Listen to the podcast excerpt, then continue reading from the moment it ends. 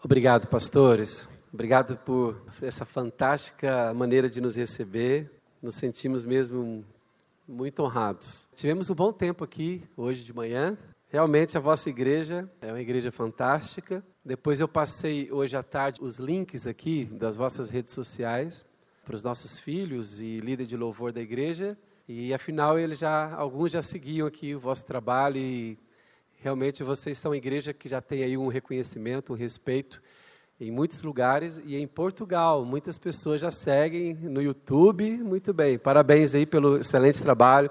Parabéns, pastores e toda a equipe ministerial. O pastor não disse agora à tarde, de manhã ele preparou as pessoas, porque às vezes, quando eu venho pregar em conferências no Brasil, o pessoal anuncia assim: vem o pastor de Portugal. Aí o pessoal já vem com o ouvido preparado para ouvir o sotaque português. E não adianta forçar que eu não consigo. então, só para dizer o seguinte, que eu sou brasileiro. Eu e minha esposa nos mudamos para Portugal no ano de 1995, há 23 anos atrás. Nos tornamos missionários, fomos como missionários para Portugal. Dois anos depois, praticamente, é, iniciamos uma nova igreja, um novo ministério, que é o que nós fazemos parte. E este ministério que começou do zero, ali na Grande Lisboa, na região de Sintra, pela graça de Deus tem dado frutos. Aqueles que conhecem a realidade de Portugal, sabem que Portugal, por exemplo, tem por volta de 2% apenas de evangélicos. 2%. É um desafio tremendo ser missionário, ser pastor em Portugal. Mas pela graça de Deus, como o pastor Davi disse, Deus tem nos dado esse privilégio, a graça, mesmo graça de Deus, para podermos frutificar. E hoje temos plantado igrejas na Ásia, na África e outros lugares, na Europa também. Pela graça de Deus, temos caminhado. Quem aqui já esteve em Portugal, pelo menos alguma vez? Só levanta a mão. Quem esteve em Portugal? Uau! Alguns aqui já tiveram, muito bem. E os que penso nos próximos 10 anos conhecer este lindo país. Quem é que pensa em conhecer nos próximos 10 anos? Quem levantar a mão já tem a, a profecia 50% cumprida. Já está caminhando, já está caminhando. Amém. Glória a Deus. Acho que seria bom também esse pessoal aí dos GL, GL adolescentes, darem lá um tempinho para nós lá também. Acho que o pessoal vai gostar. Portugal. Amém. Abra comigo a sua Bíblia em 2 Coríntios, capítulo 3, versículo 6. 2 Coríntios 3, versículo 6. Hoje, à tarde, vamos mencionar muitos textos bíblicos, o qual nos habilitou para sermos ministros de uma nova aliança, não da letra, mas do Espírito, porque a letra mata, mas o Espírito vivifica. Amém, amém? Uma vez, quer dizer, foi mais do que uma vez, eu já presenciei a seguinte cena lá na nossa igreja. Algum irmão lendo a Bíblia, muitas vezes, muito tempo lendo a Bíblia, e o outro falando assim: aquele irmão lê demais a Bíblia, será que ele não sabe a letra mata? O Espírito aqui vivifica, tem que orar. Eu já vi mesmo pessoas dizendo isso. Lê demais a Bíblia, não, tem que orar. A letra mata o Espírito vivifica. Eu, tem alguma coisa errada aí. Outros, já viram aqueles irmãos que gostam muito de mencionar versículos bíblicos, que eles memorizam? Aqui é muito de memorizar, versículo bíblico. Isso é benção. Aí aqueles irmãos que memorizam, começam a falar textos bíblicos, outro fala assim, irmão, você sabe muito texto da Bíblia, mas sabe que a letra mata, né? O Espírito que vivifica. Esse texto, ele pode ser usado de maneira errada. Não foi isso que o apóstolo Paulo quis dizer. Quem memoriza textos bíblicos, quem lê muito a Bíblia, ou quem lê muitos livros, Paulo não quis dizer nesse sentido que a letra mata o Espírito vivifica. Paulo estava a falar da diferença entre a velha aliança e a nova aliança. Tanto é que, se nós dermos continuidade à leitura, quer ver? Podemos ir nos próximos versículos, 7, 8. Se nós formos dar continuidade à leitura, ele fala assim: ó, o ministério que trouxe a morte, ele está falando do ministério da velha aliança. Ele diz: o ministério que trouxe a morte foi gravado com letras em pedras. Paulo não está falando da letra que nós temos hoje a nossa Bíblia. Não é isso que Paulo está falando da letra mata. Ele está dizendo que o ministério que trouxe a morte foi gravado com letras em pedras, mas esse ministério veio com tal glória que os israelitas não podiam fixar os olhos na face de Moisés por causa do resplendor do seu rosto ainda que desvanecente. Próximo, versículo 8. Não será o ministério do Espírito Santo ainda muito mais glorioso? Então, Paulo está fazer uma comparação entre o ministério da lei e o ministério do Espírito. Uma comparação entre a velha aliança e a nova aliança. E Paulo, ao mencionar 2 Coríntios 3,6, ele faz com uma propriedade tremenda, porque Paulo era um exímio conhecedor das Escrituras. Então, Paulo tinha ouvido falar do que aconteceu no Pentecostes, porque Paulo não estava ali, como os irmãos sabem, Paulo veio se converter mais tarde. Paulo não estava ali, mas ele teve toda a informação sobre o que aconteceu em Pentecostes, e sendo um exímio conhecedor das Escrituras, Paulo foi lá nas Escrituras e ele encontrou um texto, Êxodo capítulo 32, versículo 28. É quando foi dado o ministério da letra, o ministério da lei. Foi dado no Monte Sinai, foi dado a Moisés. Deus deu as tábuas da lei com os mandamentos. Enquanto Moisés recebia o ministério da lei, o que que o povo estava fazendo lá embaixo, irmãos? O povo tinha feito um bezerro de ouro para adorar. E o povo estava em idolatria, adorando esse bezerro de ouro. Moisés recebe a letra, o ministério da letra, o ministério da lei. E quando Moisés desce o Monte Sinai, Moisés percebe o que estava acontecendo, que era a idolatria ali com o bezerro de ouro, e aquilo trouxe um peso muito grande aos hebreus, porque a Bíblia diz que a penalização pela idolatria deles, veja bem, enquanto Moisés está na presença de Deus recebendo a letra, o ministério da lei, o povo está a adorar um bezerro de ouro. A penalização foi tão grande que olha o que diz o versículo 28 de Êxodo 32. Fizeram os levitas conforme Moisés ordenou, e naquele dia morreram cerca de 3 mil dentre o povo. Quantos morreram no dia que Moisés trouxe a lei? Quantos morreram? Não diz 3 mil exato, diz por cerca, mais ou menos 3 mil. Como eu disse, Paulo era um exímio conhecedor da lei, das escrituras. Quando contaram para Paulo o que tinha acontecido no Pentecostes, Paulo falou: O quê? Não há coincidências aqui. Paulo disse: quer dizer que quando Deus trouxe o ministério do Espírito Santo, houve quantas pessoas que foram salvas? Quantas que foram salvas?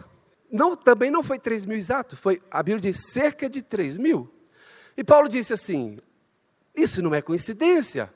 Paulo pensou assim: veja bem, há dois momentos especiais na história. Um momento em que Moisés traz o ministério da lei, a velha aliança, e o momento em que, pelo batismo no Espírito Santo, no Pentecostes, inicia-se o ministério do Espírito Santo. E Paulo então faz um paralelo entre as duas coisas.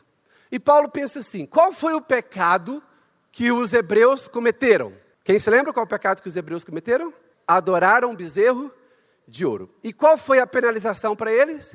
A lei não tem misericórdia. O povo estava em idolatria, houve penalização. Quase 3 mil morreram. Mas Paulo pensa assim: mas o pecado que os hebreus cometeram mais de 3 mil anos posteriormente, o pecado que os judeus cometeram foi muito pior do que adorar um bezerro de ouro. Qual o pecado que eles tinham cometido? Eles tinham crucificado o Filho de Deus. Qual que é mais grave? Adorar um bezerro de ouro ou crucificar o Filho de Deus? E Paulo entendeu assim: espera aí, adorar um bezerro de ouro, na época, no lançamento da lei, morreram 3 mil. Pedro se levanta, prega em Jerusalém e diz: Pedro diz, vocês crucificaram o Filho de Deus. E o povo arrependido diz: O que faremos? O que, que Pedro diz? Arrependei-vos e sejam batizados. O que, que acontece? Diante de um pecado muito mais grave do que adorar bezerro de ouro, houve novo nascimento, salvação de quase 3 mil. Então, Paulo, mediante este paralelo, é que Paulo diz: 2 Coríntios 3, 6. E Paulo diz então: Ele nos capacitou não para sermos ministros da velha aliança, como Moisés foi, ele nos capacitou para sermos ministros de uma nova aliança. Não da letra, porque a letra mata. Ele está se referindo aos 3 mil que morreram.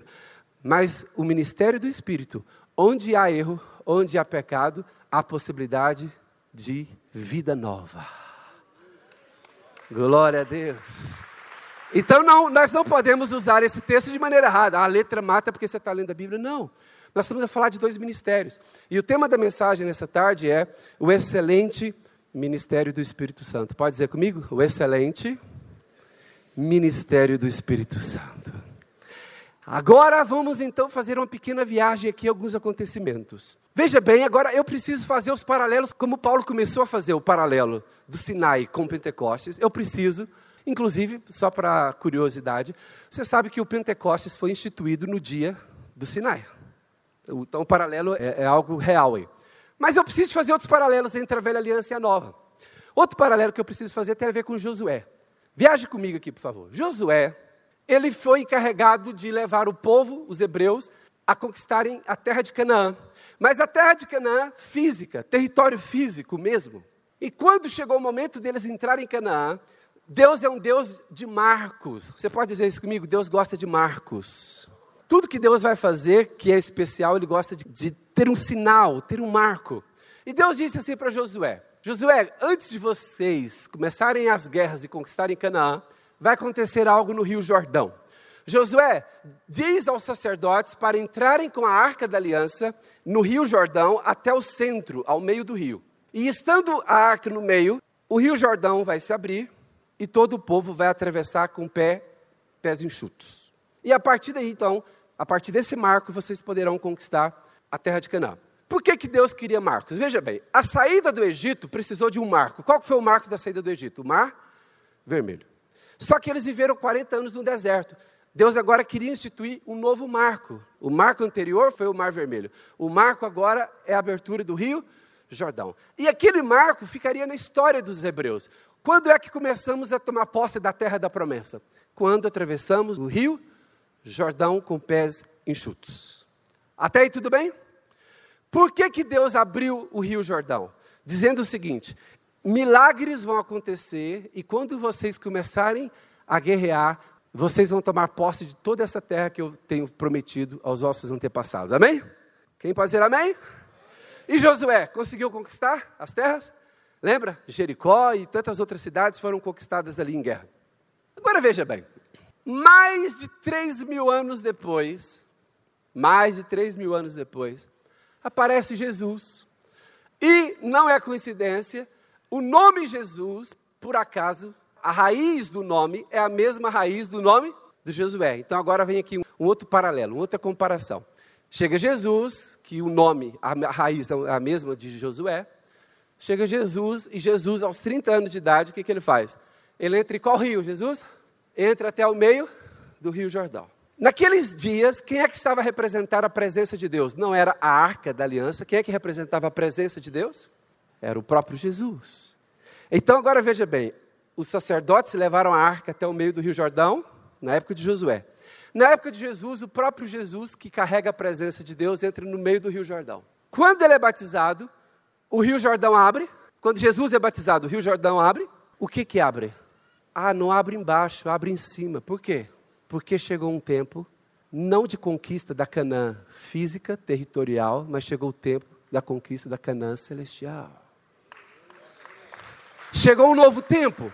Porque Jesus começou a pregar o quê? Arrependei-vos, porque é chegado a voz do reino dos. Já não é uma Canaã territorial, geográfica, física. Entenda bem, os judeus estavam muito limitados numa mentalidade de Israel físico. Irmãos, Israel é uma terrinha desse tamanhozinho. Quer dizer, maior um pouco. Irmãos, e os judeus com aquela mente fechada. E Jesus que vinha de uma cidade, de uma aldeia de 500 pessoas. Você sabia que Nazaré, onde Jesus cresceu, moravam só 500 pessoas? Uma aldeia grande, hein, irmãos? A maioria dos apartamentos aqui, talvez moram a quantidade de pessoas que moravam em Nazaré. Jesus tem uma mentalidade muito maior do que toda essa gente. Jesus fala assim: é chegada a voz, não é reino de Canaã, não é território físico, é chegada a voz do reino de Deus, o reino dos céus. Jesus entra no Rio Jordão, agora já não abre o Rio Jordão. O milagre que acontece abre os céus. E quando abre os céus, o Espírito de Deus vem sobre Jesus, Espírito Santo. E começa um novo tempo na história em que o reino de Deus. Entenda, Josué teve que conquistar cidade por cidade. Sim ou não? Agora começou um tempo de Jesus e os seus discípulos, que somos nós, levarmos o reino de Deus aos corações dos homens. Nós não temos que conquistar terra física, território físico. O reino dos céus é constituído por pessoas, vidas. Qual a multidão que chegou no céu, na visão de João, do apóstolo João? povos de todas as tribos, línguas, povos e nações. Por quê? Porque os céus se abriram e começou a expansão do reino dos céus, a manifestação do reino dos céus. Agora eu faço-vos uma pergunta. Depois que os céus se abriram no batismo de Jesus, quem se lembra qual foi o dia que o céu voltou a se fechar? Alguém se lembra que dia que os céus se fecharam? Se abriram no dia do batismo de Jesus. Alguém se lembra o dia que fechou? Ninguém lembra, porque não está escrito isso na Bíblia. A Bíblia diz que os céus se abriram e não diz que ele fechou. Você, há algum texto na Bíblia que diz que os céus fecharam? Não. Há, pelo contrário, há um texto que dá a ideia de que ele vai continuar aberto. Vamos ler esse texto? João 1, 51. Quando Jesus foi apresentado a Natanael, Jesus deu uma palavra de conhecimento a Natanael, que tinha visto ele debaixo da figueira. Natanael ficou surpreso. Ah, tu és o Messias, tu és especial. Jesus disse assim a Natanael. Então acrescentou: Digo-lhes a verdade, vocês verão. O que, que Jesus estava falando? Para os discípulos que já estavam com ele: Vocês verão o céu aberto. Ah, mas não fechou? Vocês verão o céu aberto e os anjos de Deus subindo e descendo sobre quem? Sobre o filho do homem. Olha que outra coisa, comparação que Jesus faz. Eu sou a escada que Jacó viu. A visão de Jacó era uma escada, quando Jacó em Betel dormiu com a pedra como travesseiro. A visão que Jacó teve foi de uma escada em que os anjos de Deus subiam e desciam, e ele diz: um lugar onde tem uma escada que liga a terra ao céu, os anjos de Deus sobem e descem, quer dizer que isso é a casa de Deus, é Betel. Agora Jesus diz a Natanael o seguinte: a partir de agora você verá o céu aberto e os anjos de Deus descendo e subindo sobre o filho do homem. Quer dizer então que ele é a escada que liga o céu à terra e a terra ao céu. Tanto é que depois ele diz aos discípulos, porque tudo que eles ligassem na terra seria ligado no céu, que desligasse na terra seria desligado no céu, porque ele é a própria escada que Jacó viu no sonho. Sabe, irmãos? Os céus nunca vão se fechar. Desde o dia que foi aberto, os céus nunca mais se fecharam. O reino de Deus está em expansão na terra. E ele está em expansão através do ministério do Espírito Santo, que durante três anos e meio agiu sobre a pessoa de Jesus, mas depois dos três anos e meio, Jesus disse: Eu preciso ir, porque se eu não for, o Espírito Santo não virá, porque, em outras palavras, Jesus quis dizer assim: enquanto eu estou na terra, o Espírito Santo tem que ficar exclusivamente em mim, porque eu sou filho de Deus. Mas se eu for, e eu enviar o Espírito Santo, ele não estará sobre uma pessoa, ele estará sobre todos vocês. Ele disse: O Espírito Santo, que o mundo não conhece, mas vocês conhecem, porque ele está convosco, mas um dia ele estará em vós. Quem se lembra desses textos, irmãos? Veja bem, a continuidade da expansão do reino de Deus na terra dá-se através do ministério do Espírito Santo. E Jesus explicou isso muito bem aos discípulos. Jesus disse: Eu preciso ir para que o Espírito Santo venha sobre vocês, porque o Espírito Santo está sobre um. E Jesus na terra, ele não era onipresente. Sim ou não? Jesus estava num lugar só, ele não estava em muitos lugares ao mesmo tempo como homem. Mas Jesus disse: Mas o Espírito Santo, quando ele vier sobre vocês, o reino de Deus estará sobre toda a face da terra. E hoje é tão bom, irmãos, nós podemos estar no culto como esse, sabendo que no mundo inteiro há filhos de Deus como nós que estão a adorar ao Deus e estão a fazer a expansão do reino do Senhor. Isso é fantástico. Isso é maravilhoso. Então veja bem, os céus nunca se fecharam. O Espírito de Deus, quando Jesus morreu, foi enviado novamente à terra. Antes ele estava sobre Jesus, agora ele está sobre quem? E em quem? Em todos nós. Irmãos, o Espírito Santo está a fazer algo fantástico. Os céus estão abertos milagres estão disponíveis, a glória de Deus está disponível, o poder de Deus está disponível, milagres estão disponíveis. Mas Jesus fez algumas outras coisas para nos convencer disso. E eu vou mostrar agora uma outra coisa que Jesus fez. Primeiro abra comigo em 2 Samuel, capítulo 5, verso 6. É um outro paralelo que eu vou fazer entre a velha aliança e a nova aliança. Quando Davi foi conquistar a cidade, eh, Jerusalém, quem aqui já esteve em Jerusalém? Deixa eu ver, quem já esteve em Jerusalém? Alguns aqui já estiveram. É muito bom essa viagem a Israel, nos ajuda bastante.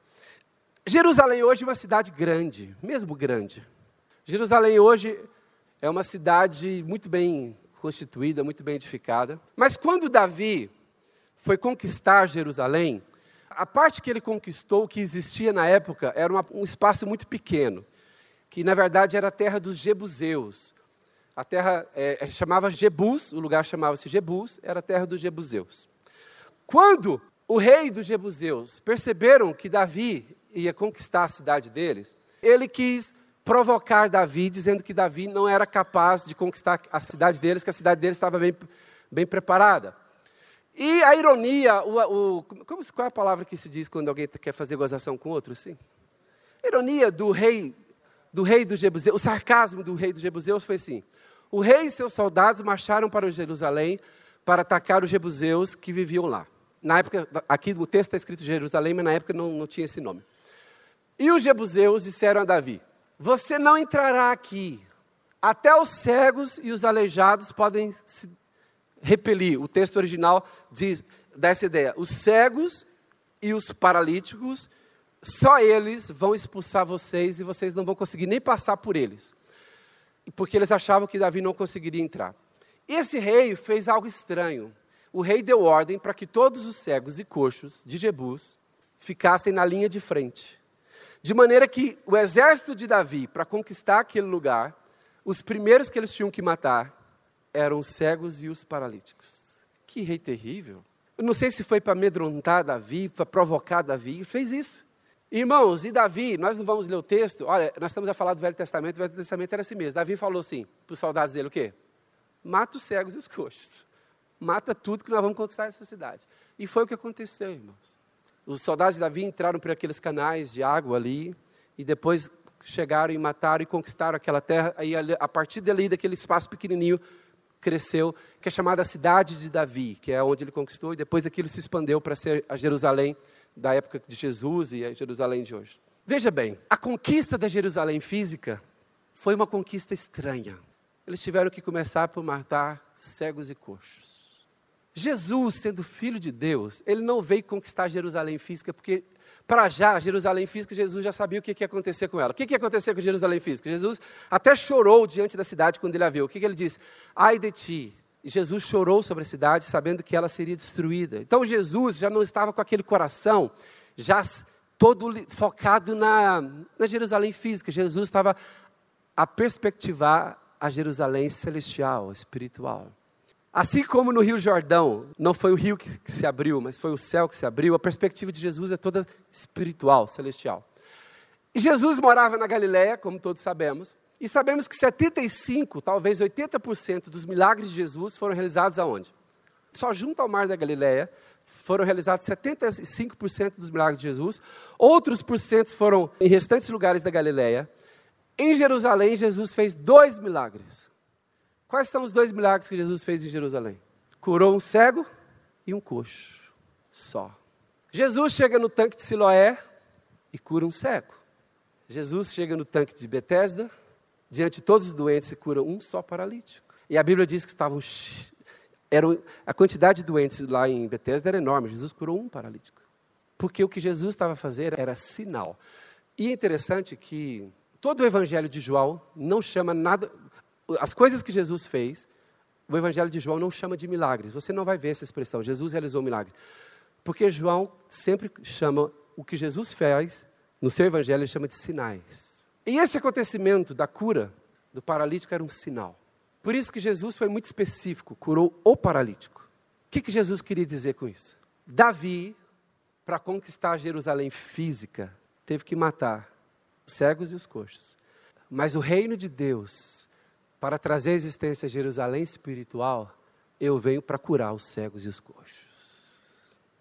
O reino de Deus espiritual é muito superior ao reino de Deus da velha aliança. Por isso que Paulo diz: a nova aliança é a superior aliança, baseada em coisas que são muito superiores à da velha aliança. Sabe, irmãos, aí Jesus dá esse sinal, só faz isso em Jerusalém, cura o cego, cura o coxo. E aí nós vamos ler em Hebreus que Abraão já sabia disso. Abraão não sonhava com a Jerusalém física, Jerusalém, Abraão sonhava com a Jerusalém celestial, aquela que vem dos céus, aquela que nasce de Deus. A Bíblia é tão rica, irmãos, a Bíblia é tão rica. E Jesus, o dia, nós vamos ler o texto agora, que chega para curar o paralítico do tanque de Betesda. Abra comigo a sua Bíblia, Evangelho de João, capítulo 5. Evangelho de João, capítulo 5, por favor. Podemos ler a partir do versículo 1. Algum tempo depois, Jesus subiu a Jerusalém para uma festa dos judeus. Há em Jerusalém, perto da porta das ovelhas, um tanque que em aramaico é chamado Betesda, tendo cinco entradas em volta. Para já, Betesda, sabe o que significa Betesda? Casa da Misericórdia. Pode dizer comigo? Casa da Misericórdia. Ok, versículo 3. Ali costumava ficar grande número de pessoas doentes e inválidas, cegos, mancos e paralíticos, e eles esperavam um movimento nas águas. Pare um pouquinho. Você sabia que, é, por causa dessa fama do tanque de Betesda, muitas famílias levavam seus doentes para lá. Porque eles pensavam assim: os doentes aqui não vão ter cura na nossa casa. E alguns faziam mesmo para não cuidar dos seus doentes. Falavam para os doentes: olha, vocês vão para o tanque de Betesda, quem sabe vocês serão sorteados para a cura. E levavam lá os doentes e ficavam. Irmãos, há historiadores que dizem que a quantidade de doentes que estavam ali era enorme, ali naqueles, junto aos alpendres do tanque de Betesda. Tudo na expectativa de quê? Olha o versículo 3. Eles esperavam o movimento nas águas. Versículo 4. De vez em quando descia o anjo do Senhor e agitava as águas. O primeiro que entrasse no tanque, depois de agitadas as águas, era curado de qualquer doença que tivesse. Versículo 5. Um dos que estavam ali era paralítico, fazia 38 anos. Quando o viu deitado, Jesus o viu deitado e soube que ele vivia naquele estado durante tanto tempo, Jesus lhe perguntou: Você quer ser curado? Pergunta interessante, hein? Você quer ser curado? Disse o paralítico: Senhor, eu não tenho ninguém que me ajude a entrar no tanque quando a água é agitada. Enquanto estou tentando entrar, outro chega antes de mim. Então Jesus lhe disse: Levante-se, pegue a sua maca e ande. Imediatamente o homem ficou curado, pegou a maca e começou a andar, e isso aconteceu num sábado. Esse texto ele nos ensina muito sobre a comparação da nova aliança com a velha aliança. Jesus estava a transicionar, ele estava a fazer uma transição da velha aliança para a nova. Jesus chega em Jerusalém. Jesus não ia muitas vezes a Jerusalém. Jesus ia de vez em quando a Jerusalém. Era uma viagem longa naquela época, irmãos. A distância da Galileia, de Cafarnaum até Jerusalém, eram muitos dias a andar. Jesus então chega em Jerusalém, Jesus está muito focado, ele sabia o que ele ia fazer. Ele entra lá, chega lá naquele lugar lá do tanque de Betesda, olha olha para um paralítico que sabe que está há muitos anos, há 38 anos paralítico e há muitos anos ali no tanque, à espera de ser curado. Jesus olha para ele e diz o quê? Qual a pergunta que Jesus faz? Queres ser curado? Mas antes vamos voltar. O que, que significa mesmo, quem se lembra, o que, que significa Betesda? Mas a misericórdia da nova aliança ela é pesada, irmãos. Vamos ver se há, na nossa concepção de misericórdia e graça, vamos ver se há misericórdia e graça na velha aliança. Espera aí, vinha um anjo de Deus e mexia as águas. Quem é que era curado? O primeiro que entrasse. Qual que era mais fácil entrar? Um surdo ou um paralítico? o surdo já ficava assim perto do tanque, ó. Mexeu a água, já estou lá. Parece que não é justo. Mas é a casa de misericórdia. Misericórdia? Misericórdia, irmãos. Se essa é misericórdia, misericórdia. O homem estava lá há muitos anos só na ilusão de que um dia pudesse entrar nas águas e ser curado mas ali chamava-se Casa da Misericórdia.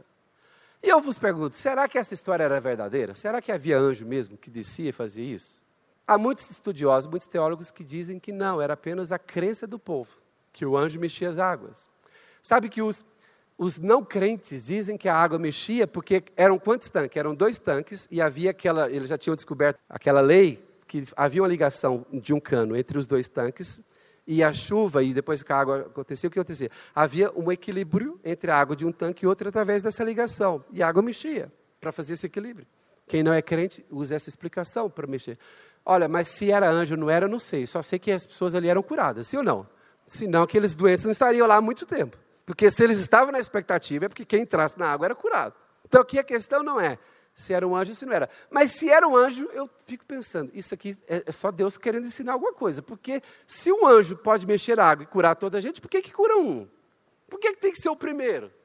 Por que, que tem que ser o, o que faz o melhor esforço para entrar na água? Porque aquilo estava a representar a velha aliança. A velha aliança, para você receber uma bênção de Deus, você precisava estar num lugar específico. Lembra quando a samaritana perguntou para Jesus, qual é o lugar certo de adorar? Nesse monte ou no outro monte? O que, que Jesus disse? Não precisa de monte. Já veio a hora e já chegou que os verdadeiros adoradores adorarão o Pai em Jesus está fazer a transição daquela mentalidade, daquele paradigma de coisas físicas para uma mentalidade espiritual. Agora não, o tanque de Bethesda não, ainda é, representa a velha aliança. A velha aliança é você precisa estar no lugar para receber a bênção. Então quem é que recebe a bênção? Quem está naquele? Quem está fora não recebe, você tem que estar lá.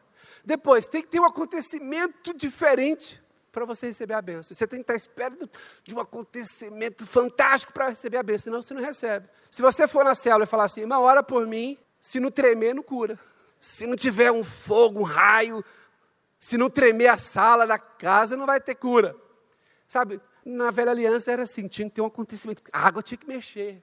E tinham que estar lá naquele tanque. E depois, tinha que ter o esforço do homem. Qual era o esforço? Tem que correr e entrar lá, o primeiro que entrar que é premiado. Então Jesus tinha que acabar com aquilo, porque ia começar a nova aliança. Jesus chega naquele homem, escolhe aquele homem paralítico e fala assim: Querem ser curado? Para já, Jesus precisava de saber se ele queria mesmo, porque muita gente já estava ali, já estava, já era acomodado. Já viu pessoas que estão no lugar e nem sabem por que lá estão? O que, que o homem respondeu quando Jesus perguntou: Querem ser curado? Ele respondeu que sim ou que não? Nem que sim, nem que não. Ele, ele não deu essa resposta. Qual é a resposta que ele deu?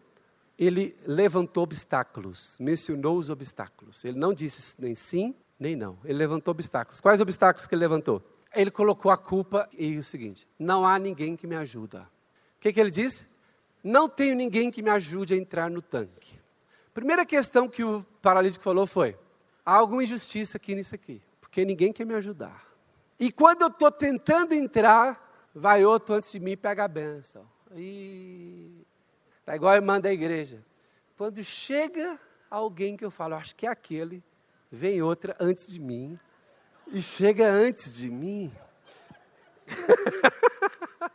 Alguns entenderam o que eu disse. O que, que acontece no próximo versículo? Jesus olha para ele e fala assim: Levanta e anda. Levanta, pega sua maca e ande. Eu acho que aquele paralítico assustou. Olhou para os olhos de Jesus. Mas e o tanque? E o anjo? E a água? Sabe quando nós ficamos muito tempo presos a alguma a maneira que algumas coisas funcionam? Eu acho que aquele paralítico, a Bíblia não fala isso, mas acho que o paralítico achou estranho demais Jesus falar assim: levanta e anda. Porque na velha aliança tinha que ter o anjo, tinha que ter o tanque, tinha que ter a água e tinha que ter o esforço humano. Jesus olha só para os olhos dele e fala: levanta. A nova aliança, irmãos, facilitou demais as coisas para nós. Quem pode dar uma salva de palmas para Jesus? Jesus olha para os olhos do paralítico e fala: fica de pé e anda. Acho que ele olhou para o tanque. Jesus, você não quer pedir para o anjo mexer a água e você me empurra lá para dentro? Vamos fazer aqui um, algo mais cinematográfico. Isso é muito simples. Levanta e anda. Cadê, cadê a cena?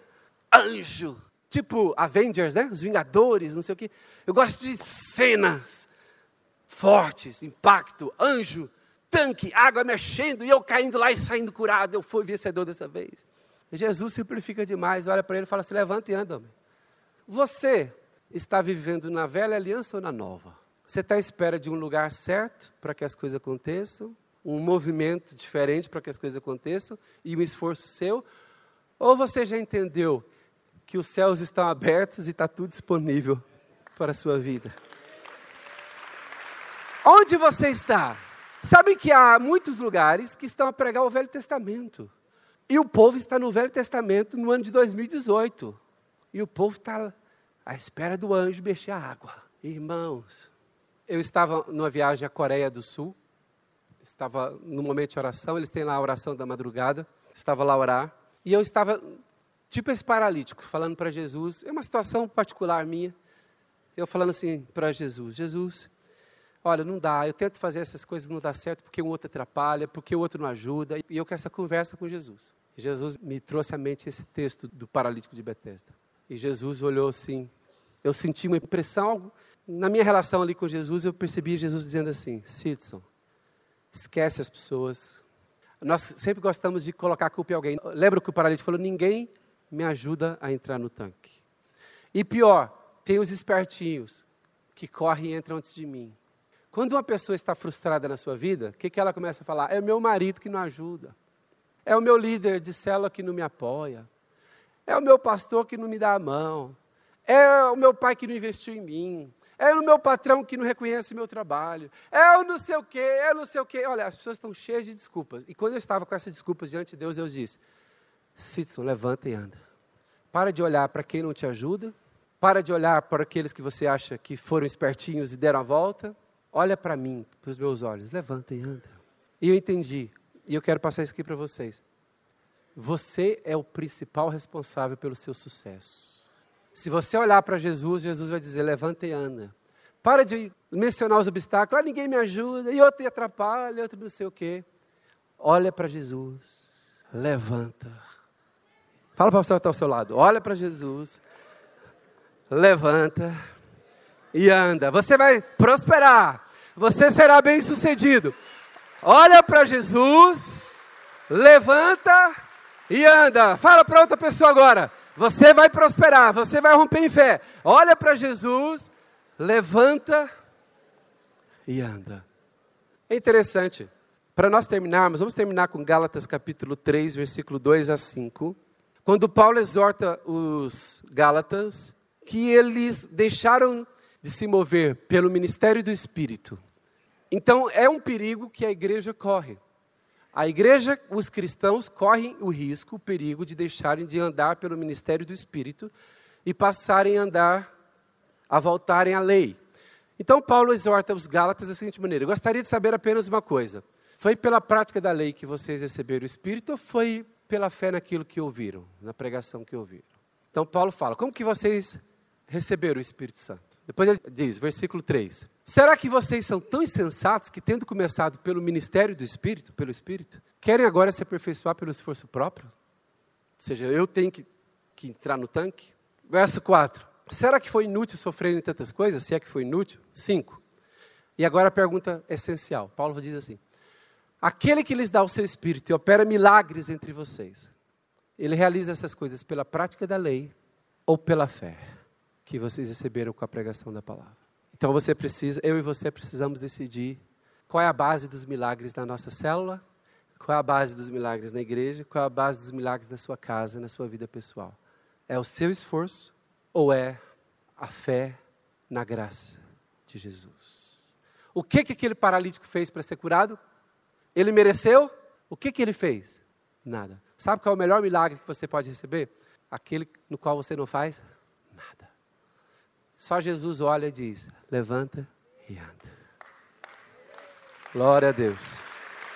Eu creio, eu creio que se nós tivermos revelação de que os céus permanecem abertos, de que o ministério do Espírito Santo é permanente na terra, o Espírito Santo habita em nós, a graça de Deus está disponível, não a Betesda, não a casa de misericórdia, entre aspas, mas verdadeiramente a igreja, que é a verdadeira casa da misericórdia. A igreja é a verdadeira casa da misericórdia. É a casa da graça mesmo abundante. Fique de pé, por favor, comigo. Eu queria orar pela sua vida. E para já, eu penso que a Bíblia diz que a fé vem pelo ouvir. Diga comigo, a fé vem pelo ouvir. O ouvir da palavra. Espero que essa palavra tenha produzido fé no seu coração. A fé vem pelo ouvir, ouvir da palavra. E agora levanta as suas mãos e receba a bênção que você espera de Deus, não pelo seu merecimento, mas porque o ministério do Espírito opera pela graça. Pela graça de Deus, receba o seu milagre. Receba o toque de Deus na sua vida, aquilo que você tem pedido nas suas orações, aquilo que você tem trazido aos pés do Senhor. Você não precisa merecer para receber. Receba agora pela graça. Você que precisa de cura física, Coloca a sua mão, se é possível. Se for possível, coloca a sua mão na parte do seu corpo que você precisa cura. Você não tem que fazer merecer por essa cura, assim como o paralítico de Betesda não fez por merecer. Coloca a sua mão onde você precisa ser curado. Se não, coloca a sua mão na sua testa ou no seu coração. Eu quero dizer, o Espírito de Deus está aqui. Você não precisa ir ao tanque de Betesda, não precisa de um lugar, ele está aqui. Ele pode te curar na célula, na casa, ele pode curar aí na rua, em qualquer lugar, Ele está aqui. E é hoje que Ele vai te curar. Receba a cura. Receba a cura que vem de Jesus. Receba todos os benefícios do ministério da graça, do ministério do Espírito Santo.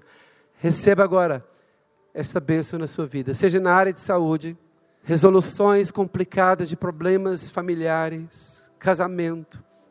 Levanta e anda. Na sua vida profissional, na sua vida profissional, levanta e anda. Na sua vida escolar, estudantil, levanta e anda. No seu ministério aqui na igreja, na liderança da sua célula, levanta e anda. Levanta e anda. Levanta e anda. Receba o favor do Senhor. Receba a bênção do Senhor agora na sua vida. Em nome de Jesus. Enquanto louvamos ao Senhor, deixe o Espírito Santo operar esta obra na sua vida. Deixe o Espírito Santo operar esta obra na sua vida.